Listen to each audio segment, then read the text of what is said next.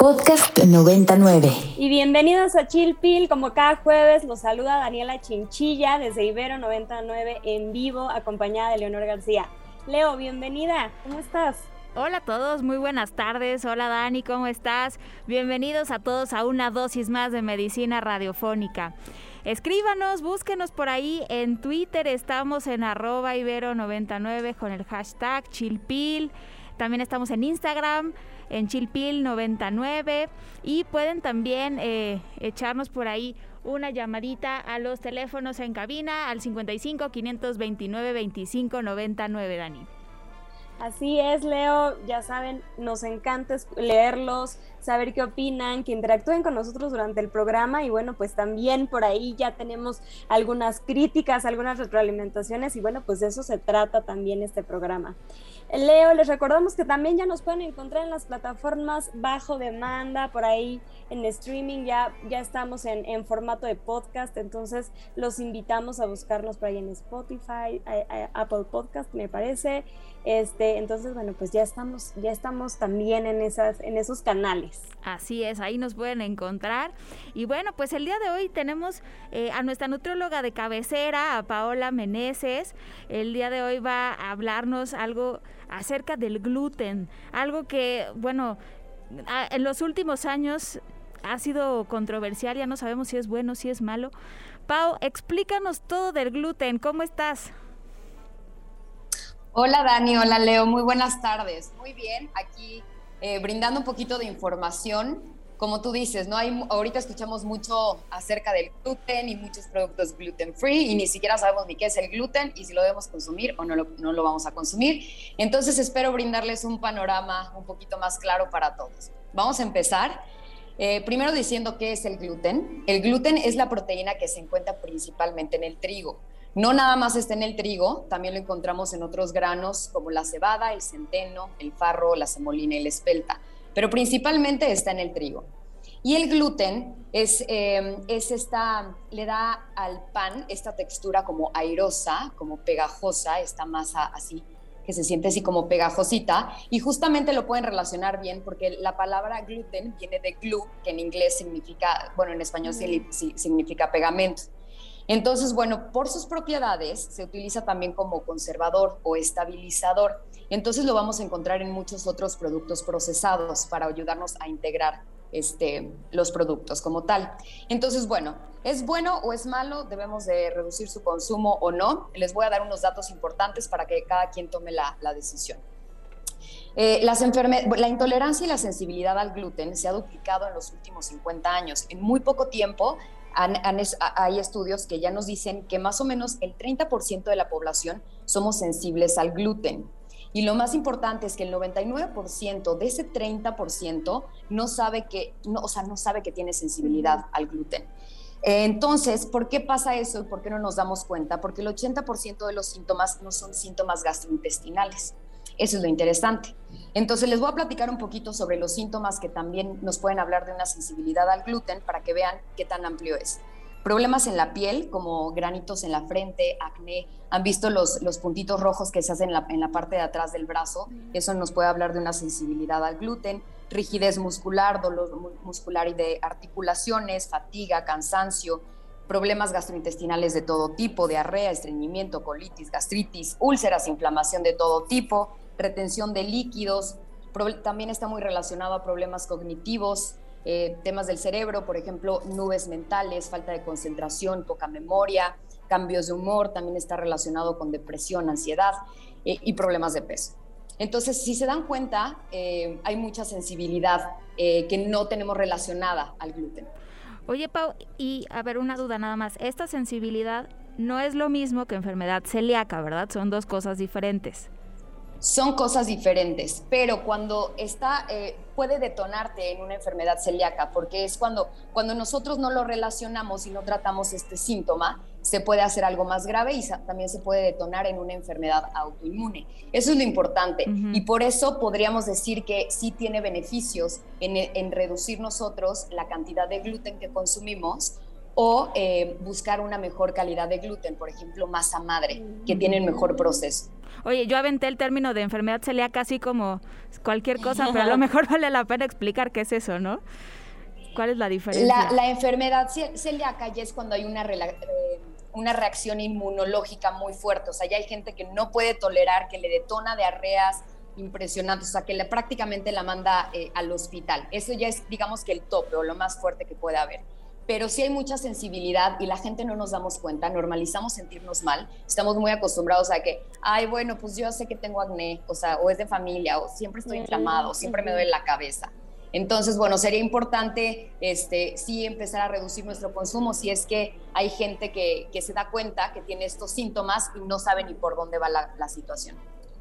Pau, nada más para, de manera muy rápida, sé que tenemos el tiempo corto, ¿hay algún estudio que nos dé evidencia de, de, esto, de lo que estás hablando, o cómo, a, qué especialista acudir, o cómo se detecta? Mira, sí, sí hay estudios de laboratorio, pero no todos son tan confiables. La prueba más fácil que puedes hacer es una dieta de eliminación. Eh, y es que es eliminar, eh, bueno, dejar de consumir gluten entre 30 días de preferencia 60 días. Es gratis. Te recomiendo que lo hagas de la mano de un profesional de la salud, de tu nutriólogo o de un médico. Y, ahí y después en la reintroducción del gluten, obviamente vas a detectar luego, luego eh, cualquier síntoma. Entonces, ese, de hecho, cualquier doctor, cualquier médico te va a decir que esa es la, prueba, eh, digamos que la más confiable y es gratis. Excelente. bien. Pau, ¿dónde te, ¿dónde te pueden encontrar? Recuérdanos tus redes sociales. Yo les recuerdo que Pau está en la, en la ciudad de Guadalajara, entonces para quienes busquen consulta de nutrición, allá la pueden encontrar. Pau, compártenos tus redes sociales. Claro, me pueden encontrar en Instagram como arroba pau-meneses L. Eh, meneses con S de sopa las dos. Y ahí cualquier cosa, yo los puedo ayudar con, con ese tema. Excelente. Gracias, Pau. Nos vemos en 15 días. Gracias a ustedes. Hasta luego, Pau. Dani, y el día de hoy, hasta luego. Tenemos, Dani, hoy otro tema en el programa bien interesante. Platícanos de qué vamos a estar hablando. Pues sí, Leo, hoy vamos a platicar con una terapeuta que está implementando un programa enfocado a la psicoterapia de pareja con un enfoque muy particular del que nos va a platicar y bueno, se busca que este programa aporte a la ciencia, es parte de un ensayo clínico y bueno, pues ¿qué te parece que escuchamos la cápsula y volvemos con ella?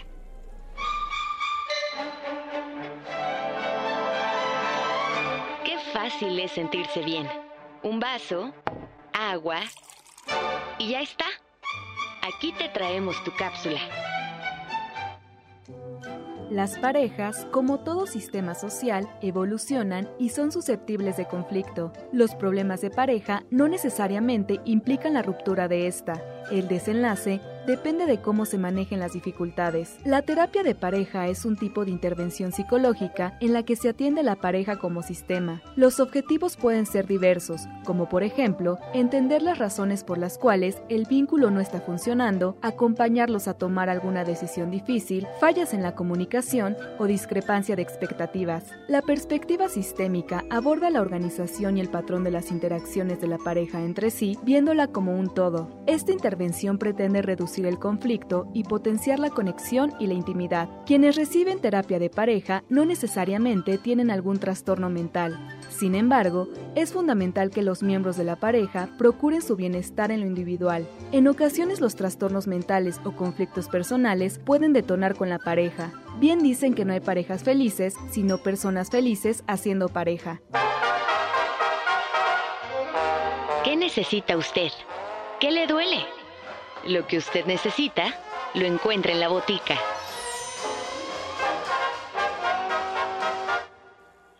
Y el día de hoy nos acompaña Cecilia Paredes. Ella es psicóloga y cuenta con una maestría en salud mental y una maestría también en psicoterapia individual y de pareja. Es psicoterapeuta certificada en la terapia focalizada en las emociones y también tiene una especialidad en logoterapia y el entrenamiento avanzado en terapia centrada en la compasión. Está certificada como terapeuta de parejas neurodiversas y en Conscious Business Coaching. Cecilia, bienvenida. Gracias por estar con nosotras el día de hoy aquí en Chilpil. Gracias a ustedes por compartir este espacio conmigo. Oye, Ceci, y platícanos, ¿de qué va la terapia focalizada en las emociones? Entiendo que es el eje y la base de la intervención que están realizando, ¿es correcto? Así es, exacto. Es justamente lo que queremos comprobar científicamente. Déjame te platico que este modelo es un, terapia eh, es un modelo de terapia que nació para parejas, pero que hoy se aplica en terapia individual y en familiar también. Este modelo lo creó Sue Johnson, quien es profesora de la Universidad de Ottawa, allá en Canadá. Ella se cuestionaba muchísimo qué pasa en los pleitos de las parejas, qué hay debajo de las protestas en esos pleitos. Y ella se dio cuenta que todo tiene que ver con que esa protesta siempre está relacionada con una necesidad de conexión que resulta ser pues innata en todo ser humano. Este modelo, te voy a decir que además también tiene un gran valor agregado. Es distinto a otros porque con él se va generando un espacio seguro entre la pareja para que puedan llegar a comunicarse desde un espacio de más vulnerabilidad y con esto ir conectando más poco a poco. O sea, tú imagínate, como acaba de decir la cápsula, tratar de resolver un conflicto en un espacio en el que no te sientes del todo seguro. Es muy difícil. Y bueno, como trabaja este modelo es que primero identificamos las dinámicas que hacen que la pareja se desconecte y que se deteriore el vínculo emocional. Y una vez que se identifican, entonces se profundiza en la emoción que hay debajo de la protesta que es la que interviene en las dinámicas, y solo entonces es cuando estas dos personas que están reguladas emocionalmente pueden empezar a negociar. Esto, bueno, se puede asegurar, este, eh, esto asegura que de alguna forma se pueden tocar temas sensibles ya con un espacio seguro, ¿sí? Hay otros modelos de terapia de pareja que en un momento dado comienzan a tratar de negociar cuando la pareja todavía está escalada o está desregulada y pues obviamente es muy difícil resolver el conflicto. Entonces, esta terapia nos brinda pues esa ventaja en donde aseguramos que de alguna forma primero tocamos esa parte en donde sabemos que están totalmente regulados y después entonces entramos a los temas sensibles para cada uno, ya cuando sienten que hay un espacio seguro entre ellos. esto es muy interesante, Cecilia, porque, o sea, entonces puede ser que la relación de pareja no sea un espacio seguro. O sea, que aunque es mi pareja y es una persona realmente muy cercana, eh, no me siento eh, con la confianza para eh, que, no sé, expresar mis emociones. deseas identificar las emociones para entonces resolver la dinámica. Pero me resulta interesante cómo la misma pareja puede no ser un espacio seguro. Así es, efectivamente. Muchas veces eh, justamente de quien más cerca eh, este, estamos es la persona que en un momento dado detona muchísimo más eh, lo que para nosotros son unos puntos sensibles, porque todos tenemos ciertos puntos sensibles que en un momento dado este, nos cuesta trabajo, ¿sí? Y pues las personas, como dice el dicho, ¿no? El hilo se rompe este, por la cuerda más, más este, delgada. Y justamente las personas que más queremos, las personas que más cerca son las que, de las que más conexión queremos sentir, la que más respaldo queremos sentir y que más respuesta emocional queremos sentir. Y cuando esto no se da, se empieza a perder pues ese ambiente seguro y entonces la comunicación empieza a ser mucho más reactiva en lugar de ser una comunicación vulnerable que realmente pues es lo que, no, lo que conecta. Claro. Creo que muchas veces, lo, lo, mencionaba Cecilia, y creo que a lo mejor quienes no forman parte de la comunidad de, de, psicólogos o psicoterapéuticas, psicoterapeutas, pensamos muchas veces centrados en las emociones y no en los pensamientos. Ojo, muchas veces peleamos y discutimos desde lo que queremos que el otro cree o desde lo que, desde ideas y principios que construimos muchas veces socioculturalmente y no desde las emociones, ¿no? Entonces, hacer esta diferencia me parece súper interesante del modelo que, que manejas. Muy bien. Em, quisiera preguntarte, Cecilia, en tu experiencia, ¿hay alguna causa que sea eh, pues la más frecuente, ¿no? Tanto de motivo de consulta como de a lo mejor abandono del proceso terapéutico. Nos quedamos con esta pregunta, vamos con, con la respuesta que nos dé Cecilia después de esta pausa musical. Vamos a escuchar Full Moon Baby de Holly Cook y ahorita Podcast 99. Y estamos de vuelta en Chilpil conversando con la psicóloga Cecilia Paredes en nuestra sección de hoy La Botica sobre la psicoterapia, psicoterapia de pareja y su aplicación en la ciencia. Recuerden que pueden comunicarse con nosotros a través de nuestras redes sociales, Twitter, Instagram. A mí me encuentran en Instagram como SIC Daniela Chinchilla. Leo, ¿dónde te pueden encontrar? A mí me encuentran en Twitter y en Instagram como arroba leo-agg. Cecilia, ¿algún medio de contacto en el cual puedan comunicarse contigo? Claro que sí. Mira, me gustaría darles la página de la investigación, que para mí es lo más importante que hoy conozcan y sepan, que es www.effects con doble, con doble F, como la palabra efectos en inglés, punto .es. Es un portal de España. Excelente, muy bien. Ahorita nos platicas de este ensayo clínico interesantísimo que están haciendo. Solo quisiera eh, regresar tantito a la pregunta con la que nos quedamos antes de la pausa, acerca de si hay algún motivo de consulta más frecuente que hayan detectado y quizá algún motivo por el cual abandonan el proceso terapéutico. ¿Qué nos dirías? Claro que sí. Mira, una de las principales razones con la que las parejas llegan al consultorio es diciendo que de alguna forma sienten que tienen problemas de comunicación. Es lo más común. Y si te das cuenta con lo que les estaba yo comentando hace rato, pues finalmente, más que un problema de comunicación, es un problema de que no estamos logrando hablar de nuestras verdaderas necesidades y de nuestras necesidades más profundas. Y justamente este modelo ayuda a que eso se destrabe y a que eso se pueda lograr. Y bueno, una de las cuestiones que para mí es más importante para dejar la terapia o para que no se asista a terapia es la falta de cultura de terapia de pareja que tenemos en México. Eh, hoy por hoy tenemos una cultura de terapia individual mucho más fortalecida y mucho gracias a la pandemia. Sin embargo, todavía existe la creencia de que para ir a terapia de pareja es necesario estar pues, a punto del quiebre, a punto del divorcio. Esa es una razón que hace que las parejas lleguen pues, con un conflicto muy elevado y en un momento dado en donde pues tal vez ya alguno de los dos decidió salir de la relación y pues ya no hay esa conexión e-, emocional y entonces ya es muy difícil fortalecer nuevamente el vínculo, ¿sí? Entonces, si, si se acudiera, ¿cómo se, si, si lo podríamos prevenir si se acudiera, pues cuando todavía el conflicto no estuviera tan, tan complejo y si pudiéramos pues tratar de proteger esto que es tan valioso para nosotros, que pues es la relación de pareja, que se llega a convertir pues en lo más importante. Sí, y sí, me parece esto muy, o sea, me, me, parece muy importante recalcar estos puntos porque ahorita vamos a hablar del ensayo clínico que están llevando a cabo y bueno, están invitando a participar a parejas eh, mexicanas, ahorita nos vas a platicar más de los detalles, pero creo que la primera pregunta es como de, ah, ¿cómo sé si soy candidato o no o cuándo debería de ir? Entonces creo que justo que esto que nos estás explicando responde esa duda o esa pregunta. Así es. Bueno, y ahora sí, Cecilia, eh, platícanos, ¿en qué consiste este ensayo? Eh, entendemos que hay una invitación abierta para las parejas que quieran participar. Cuéntanos todo al respecto. Claro que sí, mira, es el primer ensayo clínico que se realiza en países de habla hispana. Se trata de una investigación en donde buscamos parejas que ya vivan juntas, que por lo menos tengan un año viviendo juntas, pero que no necesariamente sientan una necesidad urgente de asistir a terapia en este momento, pero que de alguna forma les interese pues darle un empujón a su relación, fortalecer ese vínculo y bueno, por supuesto participar en la generación de conocimiento, que es pues, lo que hacen las investigaciones. Te voy a decir por qué buscamos este tipo de parejas, porque cuando las parejas participen van a quedar en uno de dos grupos. En el primer grupo se les va a ofrecer entre 16 o 20 sesiones de terapia y en el segundo grupo se les va a pedir que esperen 5 o 6 meses y al terminar ese tiempo se les va a ofrecer un curso, también un curso basado en el mismo modelo que estamos probando y es, es un curso hermoso que pues también ayuda a fortalecer la relación. Es por esto que estamos buscando gente que esté más interesada en apoyar que gente que en un momento dado tenga una crisis matrimonial, ¿sí? Porque pues de alguna forma les puede tocar en cualquiera de estos dos cursos.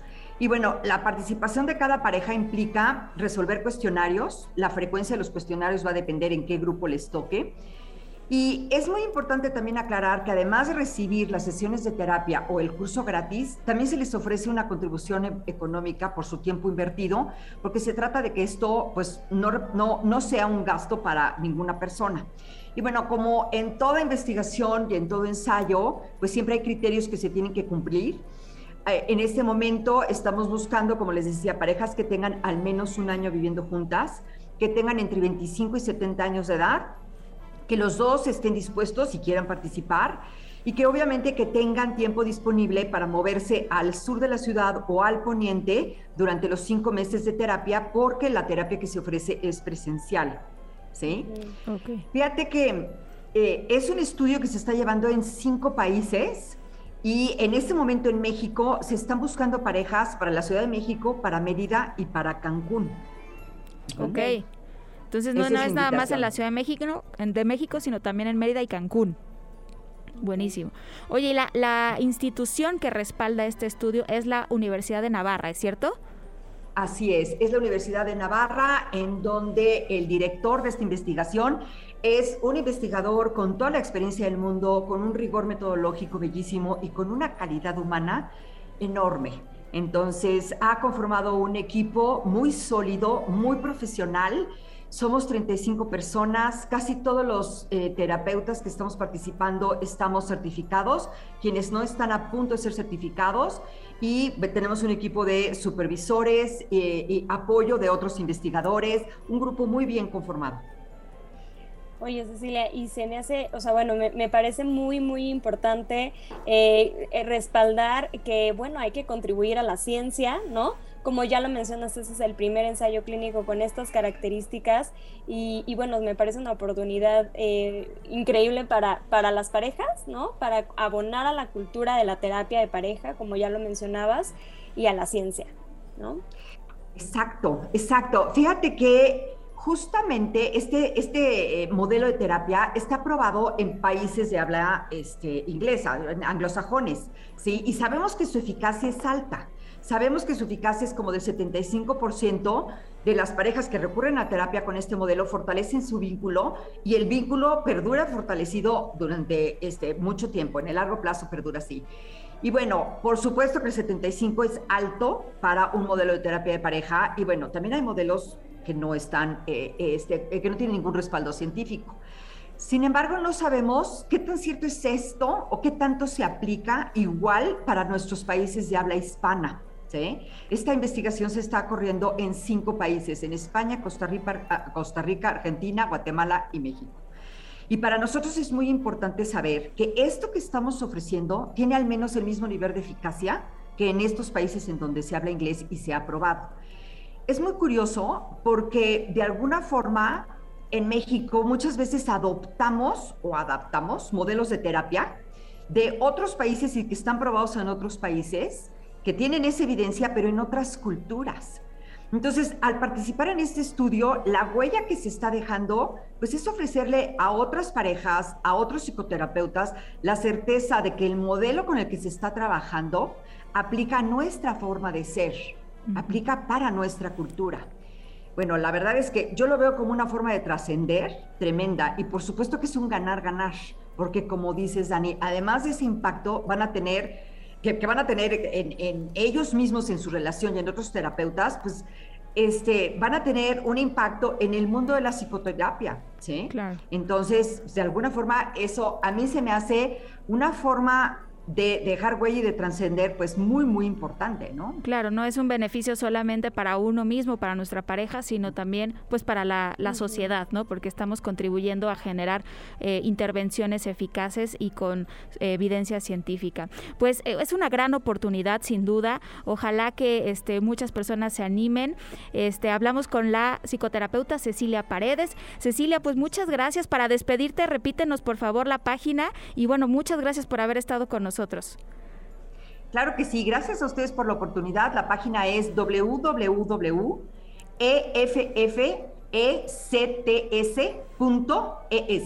La palabra efectos en inglés. Uh -huh. Buenísimo. En España. Perfecto. Se las estamos por ahí igual, de todas maneras. Ceci, pues muchísimas gracias de nuevo. Leo, así llegamos al final de una edición más de Chill Pill. Gracias por una tarde más juntas. También agradecemos mucho a Carmen Díaz Leal, a Bampi, a Rox por su trabajo en la producción y nos escuchamos la próxima semana. Hasta la próxima.